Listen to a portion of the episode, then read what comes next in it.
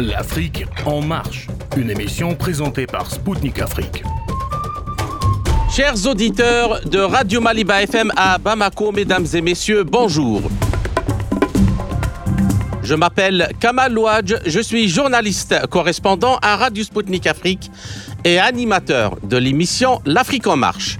Dans cette nouvelle édition de L'Afrique en marche, j'ai l'honneur et le plaisir de recevoir depuis Paris, en France, le docteur Youssef Girard, historien français et auteur, spécialiste du mouvement national algérien et de la guerre d'Algérie. Avec lui, nous allons évoquer le 69e anniversaire du déclenchement de la révolution algérienne le 1er novembre 1954 et l'héritage désastreux de la colonisation française. Nous nous intéresserons également à la symbolique que représente actuellement cette révolution populaire contre le colonialisme et l'impérialisme occidental, la plus grande du XXe siècle, notamment à l'égard de ce qui se passe au Proche-Orient et dans plusieurs pays africains. A tout de suite sur les ondes de Maliba FM à Bamako.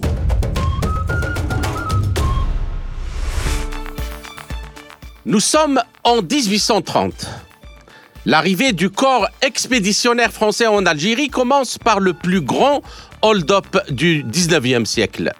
La couronne de France fait même basse sur le trésor d'Alger, soit l'équivalent de 70% du PIB de la France de l'époque. L'Algérie est ensuite livrée de 1830 à la fin du Second Empire de France, soit durant 40 ans, au rouleau compresseur militaire de l'armée française d'Afrique. Ce sont les officiers français eux-mêmes en charge du projet colonial du maréchal Bugeaud qui rapportent avec force détail les méthodes effroyables de cruauté utilisées pour soumettre la population algérienne. Les carnages de Blida, de Constantine, de Zaatcha, de Larwat et de tant d'autres villes algériennes, les massacres de tribus entières par les enfumades, les humurements, les razzias, sans distinction d'âge ni de sexe, la destruction des récoltes, le pillage des silos et de troupeaux, avec pour résultat la désintégration totale de la population algérienne. Cette guerre de dévastation méthodique déstructure totalement la société algérienne qui éclate en une poussière d'individus miséreux et loqueteux, réduits à la survie élémentaire et livrés à la famine et aux épidémies. En 40 ans, la population est passée de près de 10 millions d'habitants à 2,5 millions ne retrouvant son niveau de 1830 qu'au début des années 1950, veille de la guerre de libération nationale. La spoliation foncière est l'autre arme de compression massive de la société algérienne. De grandes lois foncières abolissent la propriété collective des terres pour les faire racheter par les spéculateurs. Ce dispositif juridique, qui s'ajoute à la spoliation sauvage des débuts de la conquête et le bistouri de la vivisection sociale algérienne. Le colonisateur réduisait ainsi les Algériens à la clochardisation, les transformant en un peuple de mendiants errants figés dans leur statut de catégorie inférieure selon le code de l'indigénat promulgué en 1881 par Jules Ferry, faisant écho au code noir de 1685. On parlera pourtant de projets civilisateurs à l'intention des Algériens estampillés comme une race inférieure, selon les propres termes de l'auteur de la démocratie en Amérique, Alexis de Tocqueville, de l'humaniste Ernest Renan et Victor Hugo, l'auteur des Misérables, le républicain Jules Ferry, etc. Cette idée encore largement répandue aujourd'hui que la colonisation était porteuse d'idéaux civilisateurs et de bienfaits nous vient de ce que le clergé catholique et l'intelligentsia française de l'époque se soient très tôt mêlés au dessin de l'expansion coloniale en Algérie.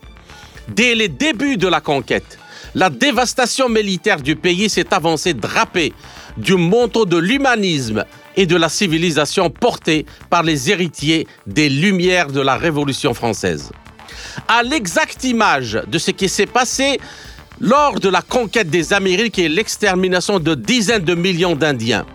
le discours civilisateur confronté à la réalité est l'une des plus grandes supercheries du 19e siècle colonial. En effet, la nature de l'entreprise coloniale en Algérie est en vérité la preuve que les Lumières n'ont jamais vraiment franchi les frontières de la France et que si elles sont porteuses de quelques bienfaits pour la population française, elles ont été à bien des égards le prétexte qui a engendré et justifié le pire des malheurs pour les peuples tombés sous la domination coloniale. La conquête de l'Algérie se déroule après trois siècles d'humanisme, menés par les Bugeaud, Saint-Arnaud, Cavaignac, Pélissier, Conrobert, Montagnac, de la Mauricière et autres, tous soldats d'une nation qui se prévaut des Lumières et de l'universalité des droits de l'homme. Depuis le démembrement de l'Union soviétique, le monde a enregistré plusieurs anniversaires odieux d'agressions militaires occidentales, notamment américaines, illégales, qui honteusement se sont heurtées au même silence et à la même indifférence.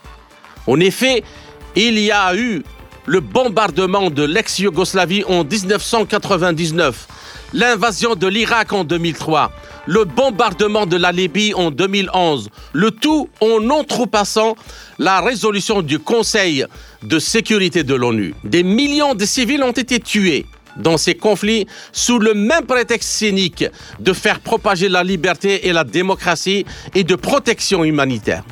Et enfin, ce qui se passe actuellement pour la énième fois en Palestine, où les populations civiles de Gaza sont décimées sous les bombardements israéliens en réponse à une attaque des combattants du mouvement Hamas occultant, avec la complicité occidentale, notamment des médias mainstream, le fait colonial injuste dont le peuple palestinien est victime depuis 1948. Pour traiter ce sujet fondamental et donner les moyens à tous ceux qui sont épris de vérité et de justice de penser par eux-mêmes et de déceler la bonne information du mensonge, j'ai le plaisir de recevoir depuis Paris en France le docteur Youssef Girard, historien français, spécialiste du mouvement national algérien et de la guerre d'Algérie. Youssef Girard, bonjour et merci d'avoir accepté de nous accorder cet entretien. Merci à vous pour votre invitation. Je vous en prie, tout le plaisir est pour nous. Alors, euh, euh, avant de vous poser la première question, j'aimerais bien vous lire un petit texte qui a été écrit par le lieutenant-colonel Montagnac. C'est une déclaration d'un cynisme sauvage qui exprime tout l'esprit dans lequel vont se dérouler la conquête et l'occupation de l'Algérie. Alors, euh, je cite, il dit, toutes les populations qui n'acceptent pas nos conditions doivent être rasées. Tout doit être pris, saccagé, sans distinction d'âge ni de sexe. L'herbe ne doit plus pousser où l'armée française a mis le pied. Tuer tous les hommes jusqu'à l'âge de 15 ans. Prendre toutes les femmes et les enfants, anéantir tout ce qui ne rompra pas à nos pieds comme des chiens. Qui veut la fin veut les moyens. Voilà, fin de citation. Donc c'était l'un des, hauts gradés du maréchal euh, Bugeaud. Alors qu'en pensez-vous? Et est-ce ça la civilisation dont les défenseurs des bienfaits du colonialisme se gargarisent tout le temps? Ce, dont on a à faire face en fait à partir de 1830 euh, en Algérie, c'est euh, ce qu'on peut qualifier en toute objectivité d'une conquête génocidaire avec une, population algérienne qui va être diminuée drastiquement, qui va passer si on reprend les chiffres de la thèse de Kamel Kater, entre un tiers et 58% de la population algérienne qui disparaît entre 1830 et 1871. Donc on est face à une, conquête, une conquête génocidaire. Euh, cette conquête génocidaire, elle a, elle a des buts politiques. Euh, le, le, premier but politique, c'est évidemment consolider la colonisation, mais c'est aussi établir une colonisation de peuplement. L'Algérie a ce, caractéristique particulière, c'est que c'est une colonisation de peuplement, c'est-à-dire que la France va euh, s'efforcer euh, durant euh, durant la période coloniale d'implanter sur le sol algérien une population européenne, des, Français, mais également des immigrés qui vont de espagnols, italiens notamment, ou maltais, qui vont obtenir la nationalité française et qui vont constituer le corps des Européens d'Algérie. Cette colonisation de peuplement, elle n'est possible que si on chasse euh, les populations algériennes de leurs terres, soit en les éliminant physiquement, soit en les repoussant euh, sur des territoires qui sont euh, les moins intéressants, les moins productifs, c'est-à-dire les hauts plateaux. On va par exemple éliminer l'essentiel de la population de la plaine de la Mitidja, parce que la plaine de la Mitidja, qui se trouve au sud d'Alger, est productive. on peut y faire tout un tas de cultures, etc et on va euh, expulser la population sur les hauts plateaux qui sont plus arides, etc. Donc c'est cette euh, évidemment quand il y a l'élimination physique par l'armée, mais cette, euh, cette, le fait de repousser les populations hors des, des, comment dire, des terres fertiles va aussi provoquer euh, comme résultat, euh, la mort de, de, de milliers de, gens. De milliers, de centaines de milliers de personnes. Hein. Par exemple, la, la grande famine de, de, 1867, c'est environ 300, 300 000 morts euh, au sein de la population algérienne, euh, qui est le résultat tout simplement, bah, si on prive une population euh, de, ses, ressources alimentaires, bah, forcément, ça entraîne famine. Cette conquête génocidaire, je pense qu'il faut par contre, pas l'isoler de, l'Algérie du reste du monde colonial, puisqu'on est dans cette période-là dans une conquête génocidaire. Le phénomène de la conquête génocidaire est très largement répandu dans le monde. Hein. c'est la période, par exemple, de la conquête de l'Ouest aux États-Unis, où il va y avoir le génocide des Amérindiens. C'est la conquête de l'Australie et le génocide euh, des, populations aborigènes, c'est euh, la conquête de la Nouvelle-Zélande et le génocide de, euh, des populations maoris, etc., etc. C'est aussi, par exemple, c'est-à-dire, vous voulez dire que c'était une caractéristique en fait générale, pour ne pas dire universelle, de tout le système colonialiste de population dans les quatre coins du monde. Là où il a mis le pied, il a en fait mené la même politique. En tous les cas, il y a eu une politique de massacre de masse, une politique génocidaire, notamment dans les zones où il y a colonisation de peuplement. D'accord. c'est euh, une, caractéristique. Euh, Mais euh, avant de passer à la deuxième question, Youssef Girard, est-ce que c'est, est-ce que ce que disent justement, parce que l'idée qui est avancée, c'est que ils sont partis là-bas pour civiliser les sauvages.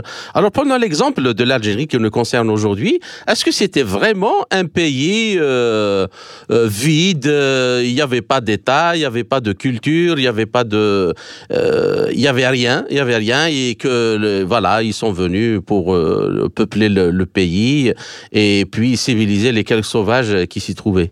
Alors ça, c'est la grande rhétorique de, la colonisation. C'est l'idée qui, est une idée qui vient du, Moyen Âge, de la période des croisades, qui c'est l'idée de terra nullius. C'est-à-dire que euh, pour justifier les croisades, euh, l'Église a dit que dans le territoire non européen, c'était les terra nullius, c'est-à-dire qu'il n'y avait rien.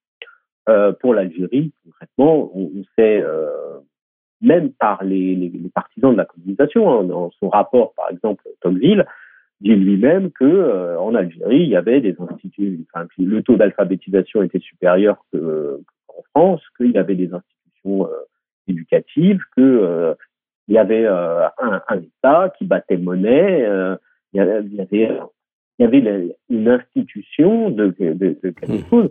Et, j'allais dire que, mais même s'il n'y avait pas eu d'État, même s'il n'y avait eu d'autres formes d'organisation que la forme étatique, est-ce que ça justifierait l'extermination de populations entières? En Nouvelle-Calédonie, en, en, Kanaki, hein, ce que les Français appellent aujourd'hui la Nouvelle-Calédonie, en Kanaki, il n'y avait pas d'État de type euh, constitué de, de, comme en Algérie, euh, il n'empêche que 70% de la population kanak a été euh, a, disparu entre 1853, date où les Français mettent euh, les, pieds euh, en Kanaki, et le début des années 20. L'extermination de population entière ne peut pas être justifiée par le fait qu'il n'y aurait pas eu d'État ou que le taux d'alphabétisation aurait été moindre. D'accord. Bien. Alors, euh, j'aimerais bien continuer dans le parce que c'est très important. Le même Montagnac, donc le lieutenant-colonel Montagnac, écrivant à son oncle, il raconte. je cite encore, le cite encore parce que, à mon sens, il, vraiment, il, il, donne une idée de, de ce qu'a été la politique coloniale de population.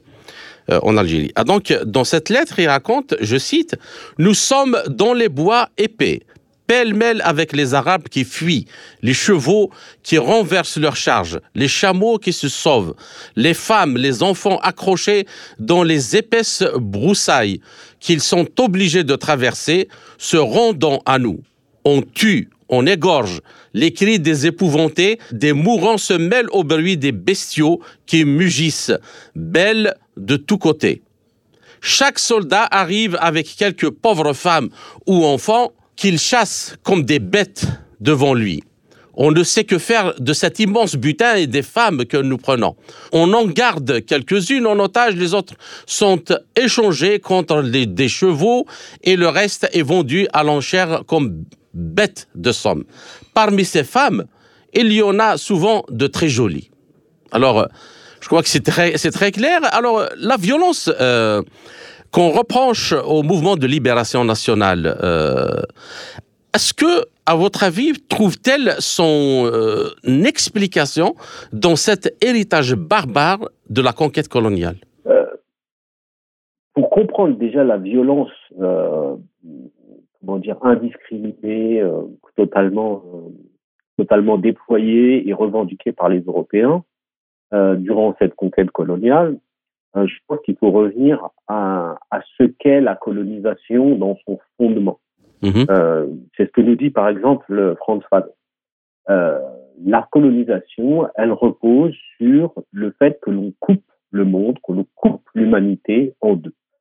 Cette humanité coupée en deux, il y a d'un côté des surhommes blancs européens et de l'autre côté des sous-hommes voire des non-humains euh, non blancs euh, qui ne sont pas qui, qui, qui sont asiatiques, euh, sud-américains, enfin, américains, euh, océaniens, africains, etc., etc. Qui sont tous sauf l'Europe blanche.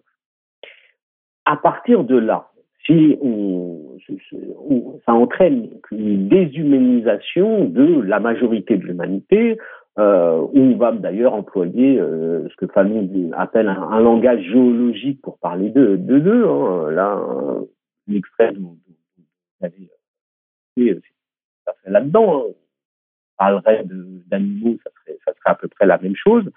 Euh, et donc, on est face à un processus de déshumanisation complet. Et ce processus de déshumanisation peut permettre toutes les violences euh, contre des, êtres humains qui ne sont plus perçus justement comme des êtres humains, mais qui sont perçus comme euh, des objets, des animaux, euh, ou perçus voilà, comme des infra-humains sur lesquels on peut euh, déverser euh, euh, toute sa violence et toutes ses exactions possibles. D'accord. De fait, cette, cette violence coloniale, elle, elle a lieu pendant la tête, mais après, elle va se poursuivre pendant toute, euh, toute la colonisation. Hein. Euh, parce que parce que justement on peut été massacrés euh, impunément.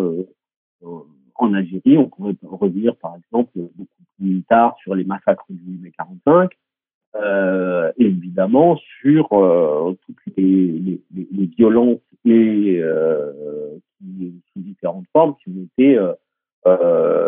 été menées par, les, autorités françaises pour lutter contre la révolution algérienne entre 1964 et 62. Hein, Tout ce qui a été largement étudié, euh, la torture, euh, le viol utilisé comme arme de guerre, euh, les camps de regroupement, ce qu'on a appelé les crevendijards, c'est-à-dire le fait que, par exemple, l'armée française prenait des Algériens, les jetait, les prenait, les, montait dans des hélicoptères, les, jetait vivants dans la Méditerranée et on retrouvait des, corps algérien qui se sur plage, appelé euh, les crevettes Bijard, du nom de, de Marcel Bijard, qui mm a été un des grands euh, des, grands militaires qui a mené à la fois d'abord la guerre d'Indochine, puis après la guerre d'Algérie pour lutter pour préserver l'empire colonial français.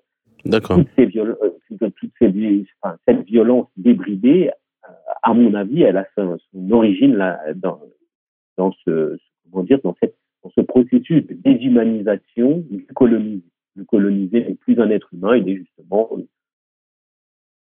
un infra-humain sur lequel on peut, euh, sur lequel les, autorités coloniales, le monde colonial va déverser sa violence. Bien. Alors, euh, autre chose. Euh, et bien, les méthodes de, l'armée française sont sont diversifiées. Alors, la guerre sans loi livrée par l'armée française d'Afrique à la population algérienne commence en avril 1832, dont l'horreur du massacre des Aoufia. C'est une tribu euh, euh à l'est d'Alger, accusée sans enquête ni preuve d'avoir commis un vol.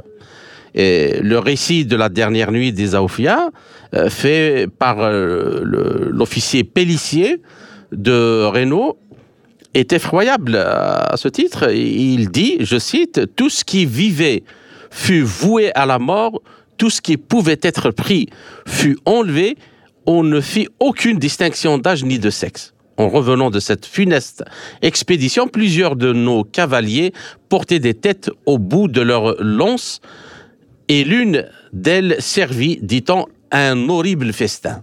Euh, je ferme la parenthèse. Fin de citation. Alors, l'armée d'occupation, à votre avis, euh, a-t-elle ainsi inauguré la pratique de la responsabilité collective? Et quelles étaient ses, conséquences hein, de ce point de vue? La, responsabilité collective, c'est, euh, dire, une des conséquences de la déshumanisation. On revient sur idée de déshumanisation, de scinder l'humanité. Euh, c'est une, caractéristique de la colonisation. C'est-à-dire que euh, pour euh, qu'il y ait responsabilité collective, c'est que on nie l'humanité et l'individualité euh, du colonisé pour faire du, des décoloniser en général une espèce de masse grouillante, euh, indistincte, indistincte, dans lequel euh, tous les uns, tout, le monde serait responsable euh, les uns des autres et donc on pourrait punir euh, indistinctement. Mais ça, ça, ça, repose sur cette idée que justement il n'y a pas de, que le colonisé n'est pas un être humain, que ce n'est pas un individu responsable de ses actes, etc. C'est une collectivité et que cette collectivité, euh, elle est responsable dans, dans son entièreté. Et donc, à là, on peut, euh, encore une fois, euh, pratiquer toutes les violences, euh, toutes les crimes de guerre.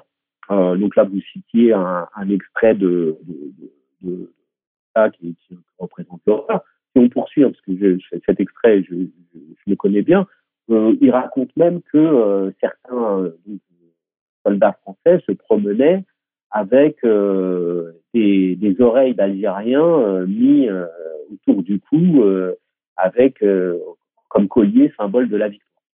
Ce racontent les officiers français.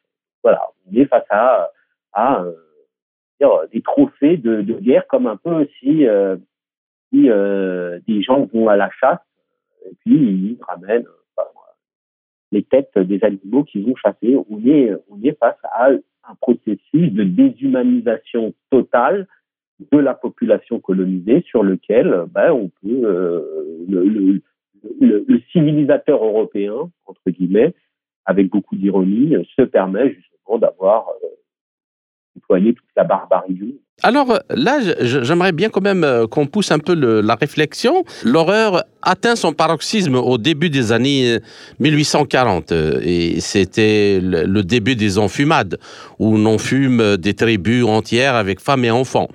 Alors, l'enfumade est un horrible procédé qui consiste à enfermer les tribus, hommes, femmes, enfants et bêtes dans des grottes, et puis allumer des feux pour les enfumer et les, et les tuer par asphyxion le plus médiatisé de ce genre de crime est l'extermination de la tribu des Ouled Riyah perpétrée par le colonel justement euh, Pellissier, euh, que je citais avant, dans la montagne du Dahra, l'ouest d'Alger. Et alors, il y avait 1000 morts selon un témoin espagnol. Autre méthode d'extermination, c'est aussi la razzia, l'armée d'Afrique, mais au point dont c'est moindre raffinement, une nouvelle méthode, la razzia de guerre contre la population, c'est et qui consiste à faire des raids dévastateurs, exterminateurs, appelés euh, donc cela euh, razzia. Bien.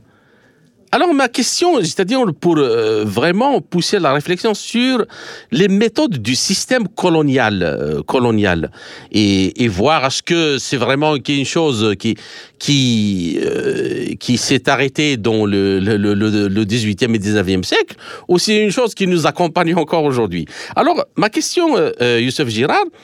Ces méthodes étaient-elles occasionnelles ou systématiques durant la conquête coloniale de l'Algérie? Et sont-elles semblables à celles observées lors des conflits du XXe siècle, notamment euh, le premier et le deuxième euh, conflit mondiaux?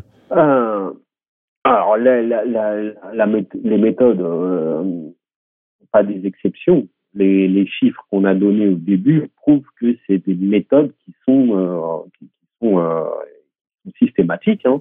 Méthodiques.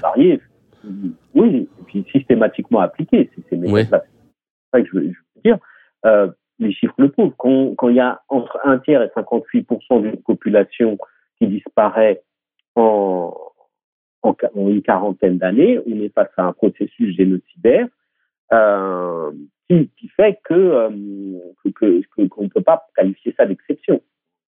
Une exception, c'est pas euh, une erreur de parcours entre guillemets, c'est quelque chose qui, euh, qui est euh, intrinsèquement lié à l'acte de coloniser euh, les témoignages, vous avez cité quelques témoignages d'officiers de la conquête, euh, le prouvent. Hein. L'avantage entre euh, peut-être aujourd'hui et, les, la, conquête de l'Algérie, c'est que les officiers écrivaient et racontaient presque fièrement leurs exactions. donc, il suffit de, par exemple, sur le site de la BNF, hein, Bibliothèque nationale de France, c'est des, des, ouvrages qui ont été scannés, qui sont en libre accès, donc taper euh, Montagnac, etc., euh, etc., vous allez trouver euh, leur récit de la conquête et comment, justement, bah, systématiquement, les uns et les autres pratiquaient ce, ce genre d'exaction sur la, la, population, la population algérienne. Mais au-delà de la population algérienne, c'est, je disais au début, c'est que ça s'inscrit dans une politique générale euh, où ces pratiques vont être répandues, euh, répandues aux, quatre coins, euh, enfin dans, dans, dans, d'autres pays d'Asie, dans d'autres pays d'Océanie, dans d'autres pays d'Amérique, dans d'autres pays d'Afrique. Mhm. L'une des, des, des, par exemple, des, des, conquêtes coloniales qui a le, le plus, qui a plus euh, fait parler d'elle, enfin de, de, mission coloniale, de mission militaire coloniale, hein, c'est euh, la, la mission Boulet-Chanoine qui, qui, était pour, qui a, qui, a, été organisée pour la conquête de l'Afrique centrale et, du Tchad en, en 1899 où même les autorités françaises ont fini par être effrayées de la violence de leurs propres officiers et des troupes qu'elles dirigeaient. Mmh euh, parce que justement, euh, c'était euh, les colonnes qui étaient euh, pratiquaient une violence indiscriminée sur euh, les populations euh, d'Afrique centrale et du Tchad, du Niger actuel à peu près, hein, où on, massacrait des, villages entiers. Hein. Il y a des, villages, de, villes et des villages qui sont totalement rasés pour cette mission. Et ce qui est intéressant par rapport à votre, à votre question sur la continuité, hein, c'est que cette, cette mission et les exactions qu'elle a mises, elle a entraîné un, provoquer une réflexion, pas simplement en France, mais en Europe. Euh, par exemple, Conrad, c'est euh, l'auteur anglais, s'est inspiré de, de, des faits réels pour écrire euh, Au cœur des ténèbres. Et beaucoup plus euh, récemment, c'est cette les exactions commises par cette mission des chanoines qui a inspiré le film de Francis Ford Coppola, Apocalypse Now, qui raconte la, s'inspire de cette histoire, mais dans le contexte de, de, de, la guerre du Vietnam. Euh, et ce qui montre, à mon avis, justement, la, la, répondre à votre question, c'est la continuité de ces pratiques coloniales euh, de guerre euh, indiscriminée euh, au XXe siècle. Euh, par exemple, euh, évidemment, pendant la répression de la, la, la révolution algérienne, hein, par exemple, dans, dans sa thèse de, de doctorat sur la, la, la, la wilaya 4, la, mm -hmm. la wilaya d'Algérie centrale, l'historien algérien Mohamed Teguia, euh, rapporte les propos d'un soldat français qui dit, euh, je cite, les, les Oradours, donc en référence au massacre d'Oradour sur Glane euh, pro, commis par euh, l'armée allemande, donc un village français qui a été totalement rasé pendant la Seconde Guerre mondiale. Donc il dit les, les, les Oradours, on en faisait tous les jours en Algérie pendant la guerre, c'est un un soldat français qui dit ça. Oui, pas, c'est pas euh, un Algérien. Mm -hmm. Donc, euh, ces pratiques de violence indiscriminée, elles ont continué, mais elles pour, on, on, pourrait euh, voir qu'elles ont continué aussi, par exemple, pendant la, la guerre du Vietnam, euh, qui a été menée par, euh, par les États-Unis, où on a, on, a, on, a, on a massacré des, des, des millions de, de Vietnamiens, euh, où on a euh, où les Américains ont jeté par exemple de l'agent orange euh, sur les villages, les villes et les, enfin, les villages et les, les, campagnes vietnamiennes. Et il y a encore aujourd'hui des, des, des, enfants vietnamiens qui naissent avec des malformations euh, en raison de la contamination à l'agent orange de, de, de, des terres. D'accord. Bien. Alors, euh, ainsi s'achève la première partie de notre euh, entretien. Chers auditeurs, je vous retrouve en compagnie de mon invité, le docteur Youssef Girard, pour la seconde partie de notre émission, après une courte pause musicale. À tout de suite.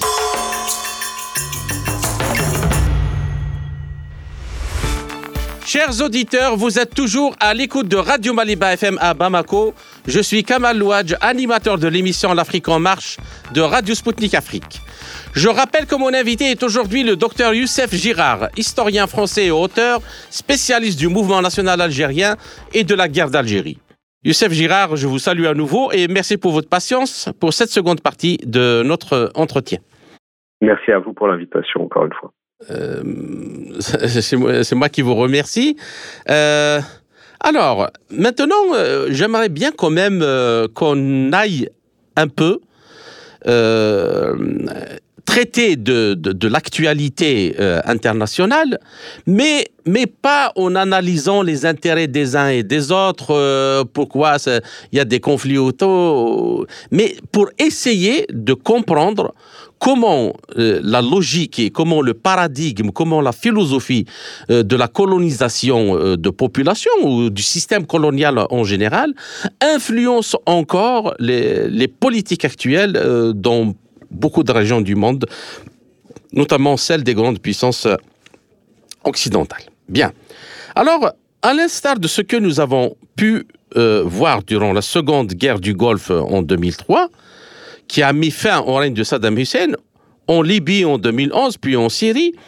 Les premières heures de l'opération lancée le 7 octobre par le mouvement euh, de résistance palestinien Hamas sur les colonies israéliennes au large de la frontière de la bande de Gaza, des articles et des diffusions en boucle à longueur de journée ont fleuri sur les sites et les journaux, les radios et les télés euh, occidentaux.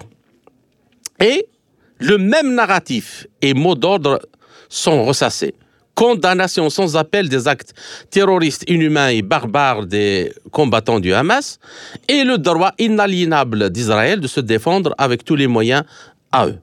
Un traitement auquel, bien sûr, euh, le conflit euh, en Palestine l'attend depuis près de 75 ans est habitué. Alors, ma question, qu'en pensez-vous d'abord, Youssef Girard? Est-ce que là, on ne retrouve pas les mêmes méthodes du colonialisme, la responsabilité collective, euh, la déshumanisation, tout ce que vous avez décrit dans la première partie?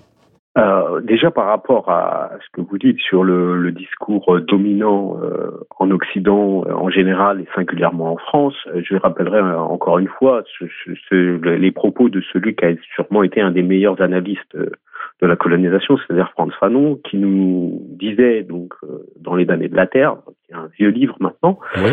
euh, que dans le discours médiatique des journalistes euh, qui se occidentaux, qui se voulaient toujours euh, neutres, qui appelaient toujours à la neutralité, à l'objectivité. Enfin, nous, on disait que pour le coloniser, la neutralité, c'est toujours contre lui. Euh, que c'est la neutralité euh, du, du discours médiatique, c'est toujours contre le colonisé, c'est jamais en sa faveur.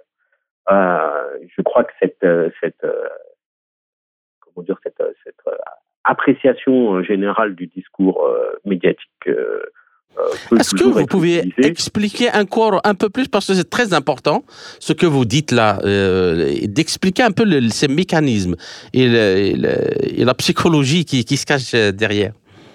Ben, C'est quelque chose d'assez simple, c'est-à-dire qu'on va présenter un discours, euh, le discours dominant va se présenter comme non idéologique, neutre, objectif. Euh, Fanon nous dit que l'objectivité, euh, la neutralité dans ce, sens-là, l'objectivité, le fait d'être objectif, c'est toujours destiné euh, à être une arme euh, du discours contre le colonisé. Euh, c'est, et donc évidemment, il parle, c'est, dans les années de la Terre, hein, il parle mmh. évidemment du cas algérien et de la façon dont est traité euh, euh, le, le, comment dire la, la révolution algérienne, le, le FLN, euh, etc. Euh, dans dans les médias dominants. D'accord? Donc je pense que ça c'est quelque chose qui est général. Après sur euh, le discours sur la Palestine, euh, je pense qu'il faut tout simplement encore une fois revenir à revenir à l'histoire, c'est-à-dire à ce qui s'est passé en 1947 1947, le 29 novembre, il y a eu le, le vote du partage de la Palestine euh, à l'ONU, euh, où on a partagé une terre sans consulter les populations qui, euh, la population euh, qui vivait dessus. C'est-à-dire qu'on s'est euh, euh, les, les, grandes puissances se sont arrogées le et qui droit. étaient en, en ce moment-là des puissances coloniales, appelons-le, parce qu'il y avait encore les colonies de oui, oui. Et puis, ça, et puis les, les, les, les, les, les en, le, à cette époque-là, les, les, les, comment dire, les, les, les pays qui sont aujourd'hui à l'ONU, euh, il n'y a quasiment pas de pays africains à l'ONU en 47, puisque toute l'Afrique est quasiment colonisée. Euh, une grande partie des pays asiatiques ne sont pas à l'ONU puisqu'ils sont colonisés. Mmh. Ce, qui, ce qui est représenté à l'ONU, c'est essentiellement les puissances occidentales. Euh, et donc ces, ces puissances-là euh, s'arrogent le droit sans consulter les populations, sans voilà, pas fait de référendum ou de, de processus de consultation, euh, s'arrogent le droit de décider à la place de la population euh, qui vit sur place euh, de comment va s'organiser politiquement leur territoire. Euh, donc là, encore une fois, on est face à un processus de considérer que ces êtres humains-là ne sont pas en capacité de décider par eux-mêmes de euh, ce que doit être leur organisation euh, politique. On est face à un processus de négation de, euh, l'intelligence, de la réflexion, de la raison de la population concernée et qu'on peut décider à la place de ces populations comment elles doivent s'organiser, comment le, les pouvoirs doivent être répartis, etc., etc intégralement un processus de déshumanisation. Quand on analyse ces processus euh, dans l'histoire, dans l'histoire, euh, c'est-à-dire que est-ce que, in fine, et par ricochet ou par passivité intellectuelle et politique, même les populations des pays euh, qui, pratiquent ce colonialisme euh, finissent eux-mêmes par subir les mêmes euh, méthodes.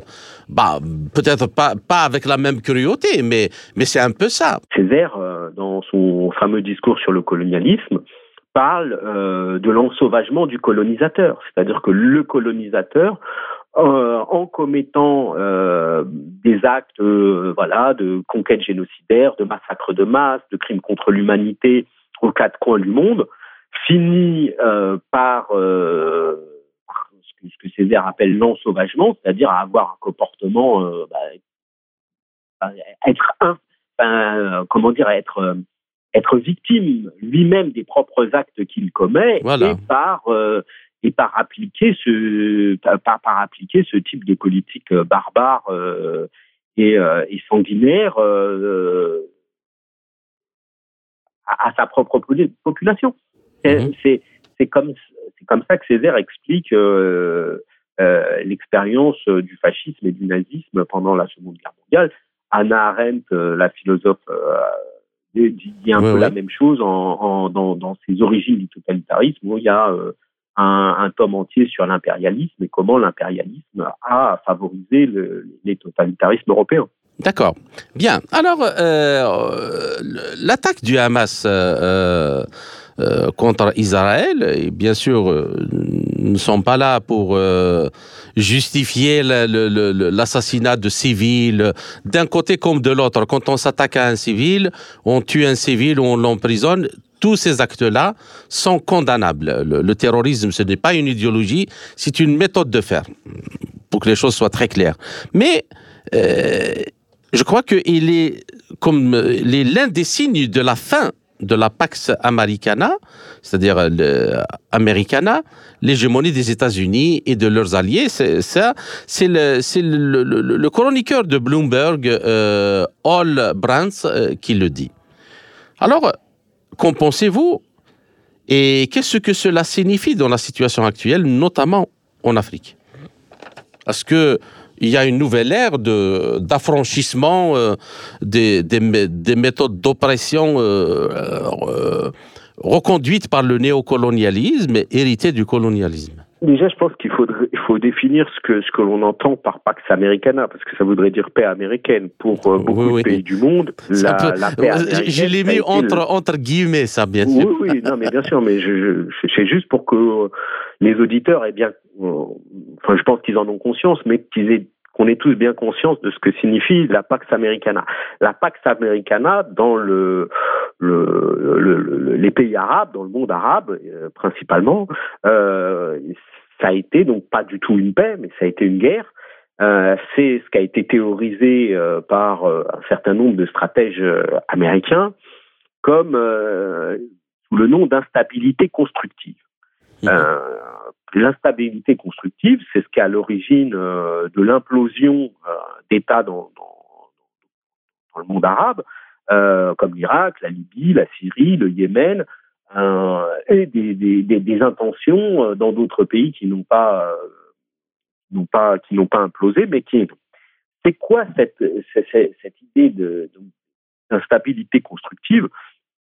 C'est l'idée que euh, les États-Unis et l'Occident en général auraient, alors ça c'est le discours officiel, euh, pour, pour mission euh, d'exporter la civilisation, la démocratie, etc., etc. Derrière ce discours se, se cache une représentation euh, de, l'espace arabe qui a été notamment euh, largement fabriquée par euh, un orientaliste qui s'appelle Bernard Lewis, ouais, ouais. qui voudrait que ces qu'il n'y ait pas de, société unie, mais qu'il y ait uniquement des groupes, euh, soit des groupes euh, ethniques, euh, soit des groupes confessionnels, et que donc pour justement favoriser cette instabilité constructive, il faudrait s'appuyer sur les, enfin jouer les groupes les uns contre les autres pour faire éclater les États en place et que ça aboutisse, euh, in fine, à l'éclatement euh, des, des, États en présence et donc à l'impuissance de ces pays, euh, impuissance euh, politique, impuissance économique, impuissance culturelle. Et ça, oh, évidemment, c'est une impuissance généralisée de ces pays-là. C'est ça qui a derrière l'instabilité constructive. Euh, et ce qui ce qui et donc c'est, et, et, en plus une guerre généralisée entre ces, euh, ces micro-groupes euh, qui seraient appuyés les uns contre les autres. Euh, je, cette, cette idée-là est un recul sans donc c'est une idée qui a été mise en place, enfin qui a été développée et mise en place à, partir des années 2000, hein, notamment au moment de la, l'invasion de l'Irak par les États-Unis en 2003. c'est un recul considérable par rapport au projet des années 50-60. C'est-à-dire que dans les années 50-60, l'idée des États post-coloniaux, c'était de dépasser justement les frontières héritées euh, de, de, la colonisation pour proposer un projet unitaire euh, arabe du Golfe à l'Atlantique sous différentes versions, etc., etc. Dans tous les cas, c'était un projet unitaire, qu'il soit fédératif ou autre. C'était l'idée d'un projet unitaire. Cette idée, elle, a complètement été évacuée. Euh, et aujourd'hui, euh, les gens qui s'opposent justement à l'instabilité constructive en sont réduits à défendre des États postcoloniaux contre le fait qu'on les redécoupe en espèces de, micro-États pour des groupes, enfin, en fonction de, groupes soit religieux, soit, soit, soit mmh. D'accord.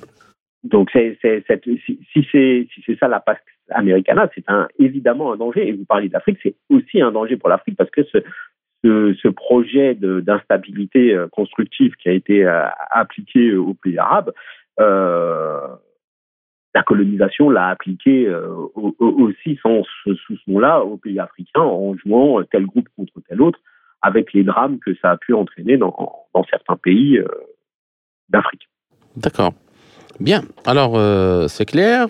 Euh, la question suivante, euh, c'est tout le monde a pu remarquer que quelques semaines après l'élargissement des BRICS à l'Arabie Saoudite, les Émirats Arabes Unis, l'Iran, soit trois poids lourds de l'OPEP et l'Égypte, contre toute attente, c'est là, ce moment-là, euh, peut-être euh, il y a eu aussi des pourparlers pour une normalisation entre l'Arabie saoudite et Israël, mais aussi avant même le sommet des BRICS, il y a eu la normalisation effective avec l'aide des Chinois, en particulier de, des relations entre l'Iran et, et, l'Arabie saoudite. Et c'est à ce moment-là que le mouvement palestinien, donc Hamas, exécute depuis le 7 octobre une opération militaire de grande envergure, incluant des forces euh, terrestres, aériennes et maritimes.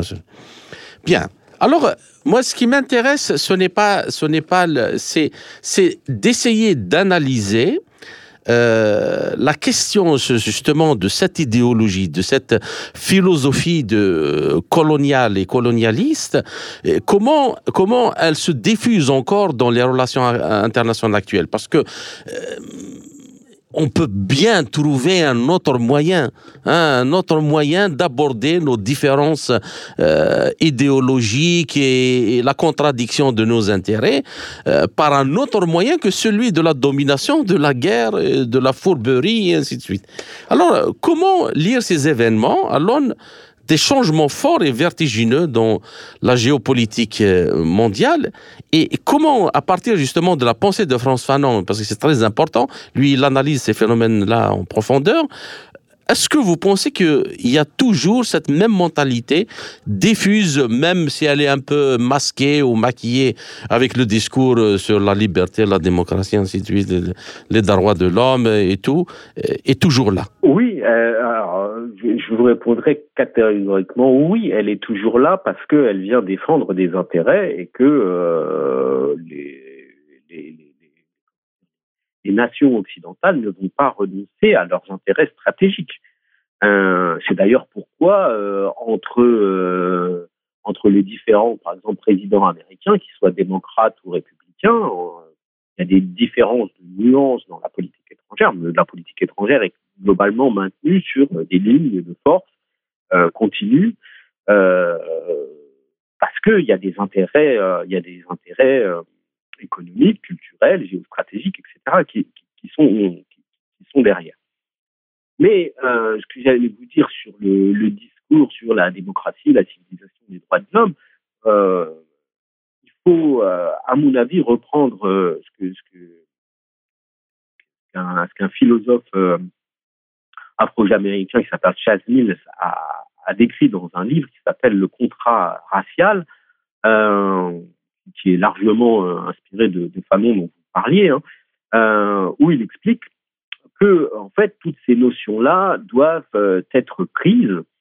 Euh, enfin, le contrat social qui est derrière ces notions de, démocratie ou de droits de l'homme doivent être prises dans le cadre d'un contrat racial, c'est-à-dire que ces notions-là s'appliquent à l'homme blanc, à l'homme occidental, mais euh, dans le contrat racial ne s'appliquent pas aux catégories non blanches qui sont sorties ces notions-là. En tous les cas, pour reprendre, par, pour, pour reprendre un exemple plus concret, celui de, du TPI, du tribunal pénal international, on voit par exemple que euh, tout un que certains dirigeants, par exemple africains, passent, euh, sont poursuivis par le TPI, euh, mais que euh, George W. Bush ou Tony Blair ne passeront jamais devant le TPI.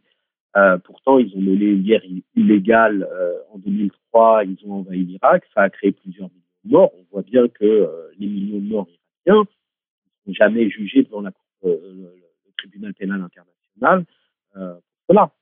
Donc là, on est face, à,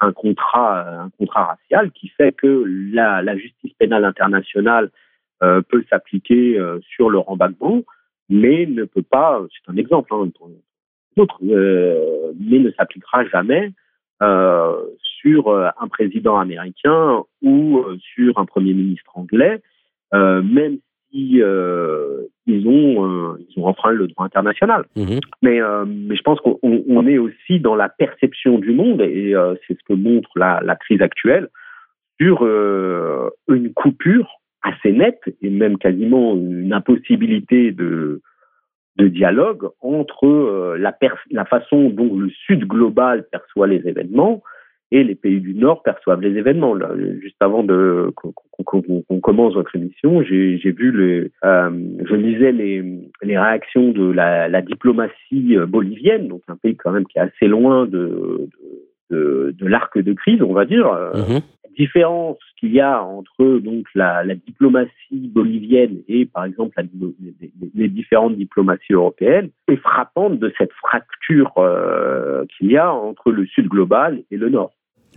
Donc en réalité, euh, disons que euh, quelque part le monde est encore bien ancré dans cette euh, est bien ancré dans le piège euh, du paradigme euh, colonial. D'un côté comme de l'autre. Bah, le, paradigme colonial ne peut pas ne, peut ne peut s'effacer que enfin que par une par une remise en cause euh, fondamentale de cette idée qu'il y aurait une humanité qui est coupée en deux. Parce que cette idée qui qui, dirige le monde colonial depuis euh, de, de, depuis la, conquête des Amériques cette idée du partage du monde en, deux, entre une, surhumanité, entre des surhommes européens et des sous-hommes non européens, elle est forcément euh, productrice de, de, de, violence et d'une impossibilité de dialogue. Donc, tant que cette, cette, il n'y aura pas une remise en cause fondamentale de, cela, il y aura toujours euh, un fossé euh, qui séparera euh, l'humanité en deux. Bien. Alors, euh, une dernière question, Youssef Girard, sur, on sait de, de politique internationale que j'aimerais bien analyser avec vous. Alors, on a les guerres et les interventions secrètes menées par les États-Unis en Somalie, dans les Balkans, en Afghanistan, en Irak, en Libye, au Yémen, en Syrie, en Géorgie, en Ukraine. ça, depuis l'effondrement de l'Union soviétique, quand même c'est pas, c'est très court de voir que ce nombre de conflits qui ont été, euh, qui ont été déclenchés. Mais du point de vue russe, tout ça était les petits pas de l'expansion de l'OTAN vers la frontière de la Russie donc et de la mise en danger euh, de la sécurité nationale et, de, de, la souveraineté euh, de, la Russie. Et c'est dans ce contexte, à mon sens, euh, alors que l'ONU et son Conseil de sécurité sont relégués à un rôle de figurant dans la scène internationale, qu'il convient de comprendre et d'évaluer les affrontements actuels en Palestine et, et, en Ukraine. Parce que le problème, c'est que, en particulier dans les médias, certains analystes ou, la majorité, pour ne pas dire euh, tout le monde, euh, ils ne voient pas les problèmes dans le temps long. C'est comme si on a l'impression qu'il croit beaucoup plus à, la génération spontanée. C'est comme si les problèmes surgissaient comme ça par, euh, par, euh, par accident ou d'un seul coup sans que personne n'y voit leur dynamique qui, les génère dans le temps long. Et en plus de ça, donc la montée aussi militariste incessante contre la Chine en Asie-Pacifique à cause de Taïwan. On est toujours, dans la, même chose, dans la même logique. Alors, la question, de ce point de vue, euh, Youssef Girard, en quoi l'opération, par exemple, militaire spéciale russe en Ukraine est-elle plus condamnable que les guerres menées par les États-Unis et leurs alliés dans plusieurs pays arabes, euh, européens comme l'ex-Yougoslavie et asiatiques? Et quid des violations des droits de l'homme euh, partout dans le monde, en Afrique aussi et, en Palestine actuellement? J'allais vous dire euh, la, la différence euh, fondamentale, encore une fois, c'est le paradigme colonial. C'est-à-dire que euh, les Ukrainiens sont des Européens blancs. Donc, mhm. toute agression d'un Européen blanc est une est un crime contre l'humanité parce que les Européens blancs sont les des êtres constitués c'est vrai que c'est vrai. De, excusez-moi juste de, de, faire une toute petite parenthèse. Euh, tout le monde se rappelle du discours de beaucoup de, de journalistes quand l'opération spéciale russe a commencé euh, et qui criaient sur les plateaux euh, ce ne sont pas des Arabes, ce ne sont pas des Palestiniens, ce ne sont pas ceci, cela, ce sont des Européens blancs aux yeux bleus qui voilà le c'est quand même incroyable. mais, mais, dans, dans les, j'allais dire plus loin que les, les comment dire, les, les, les commentaires journalistiques euh, dans les politiques européennes. C'est-à-dire que euh, l'Europe, euh, pendant des années, a, et encore aujourd'hui, a construit des murs pour empêcher les réfugiés d'Afrique et d'Asie, syriens par exemple, d'arriver en Europe. L'Europe finance euh, des, comment dire des programmes pour bloquer tout, tout déplacement de population, euh, pour empêcher donc dans, dans les dans les pays limitrophes de l'Europe, euh, soit au sud de la Méditerranée, soit à l'est, pour empêcher ces gens de venir. Et l'Europe a accueilli les bras ouverts en toute bienveillance et humanité, ce qui, en soi, vous êtes d'accord avec ça, hein. mais 8 euh, millions d'Ukrainiens. La, seule chose avec laquelle je suis pas en, désaccord, c'est pas qu'on accueille des, des, des, Ukrainiens qui fuient oui, bien sûr, bien sûr. Nous ne sommes pas contre, nous sommes pas contre l'idée de sauver des, des civils, bien sûr. Entre un, un comment dire, un, un Ukrainien qui euh, fuit euh, une zone de guerre pour protéger sa famille légitimement et la différence entre un un Syrien ou euh, un Érythréen qui euh, fuit une zone de guerre pour protéger sa famille légitimement. Pourquoi est-ce qu'il y en a un euh, qui doit être bloqué dans un camp de réfugiés à l'extérieur de l'Europe et on crée des barrières et on préfère qu'il se noie dans la Méditerranée parce que c'est ce qui se passe concrètement?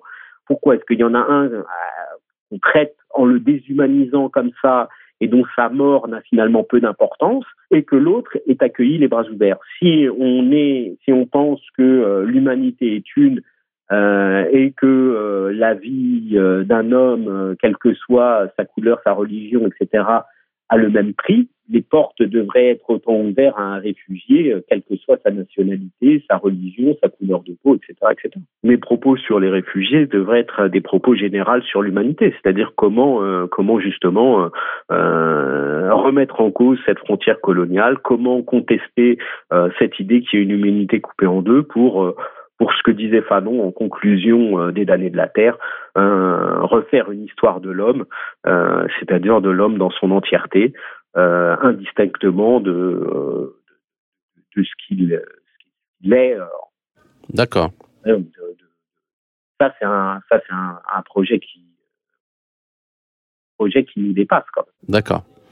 Bien. Alors, chers auditeurs, notre entretien arrive à sa fin. Youssef Girard, je vous remercie pour tout cet effort. J'espère que nous avons réussi à éclairer cette question et ses multiples facettes et ses conséquences. J'espère vous retrouver dans les quelques semaines à venir dans un autre entretien pour traiter d'un autre sujet. Merci encore une fois et à très bientôt. C'était le docteur Youssef Girard, historien français et auteur, spécialiste du mouvement national algérien et de la guerre d'Algérie. Ainsi s'achève cette édition de notre émission L'Afrique en marche, proposée par Radio Sputnik Afrique en partenariat avec Radio Maliba FM à Bamako. Je suis Kamal Louadj. Merci de nous avoir suivis, tout en espérant avoir été à la hauteur de vos attentes, chers amis. Je vous retrouverai très bientôt pour une autre émission. D'ici là, portez-vous bien. L'Afrique en marche, une émission présentée par Spoutnik Afrique.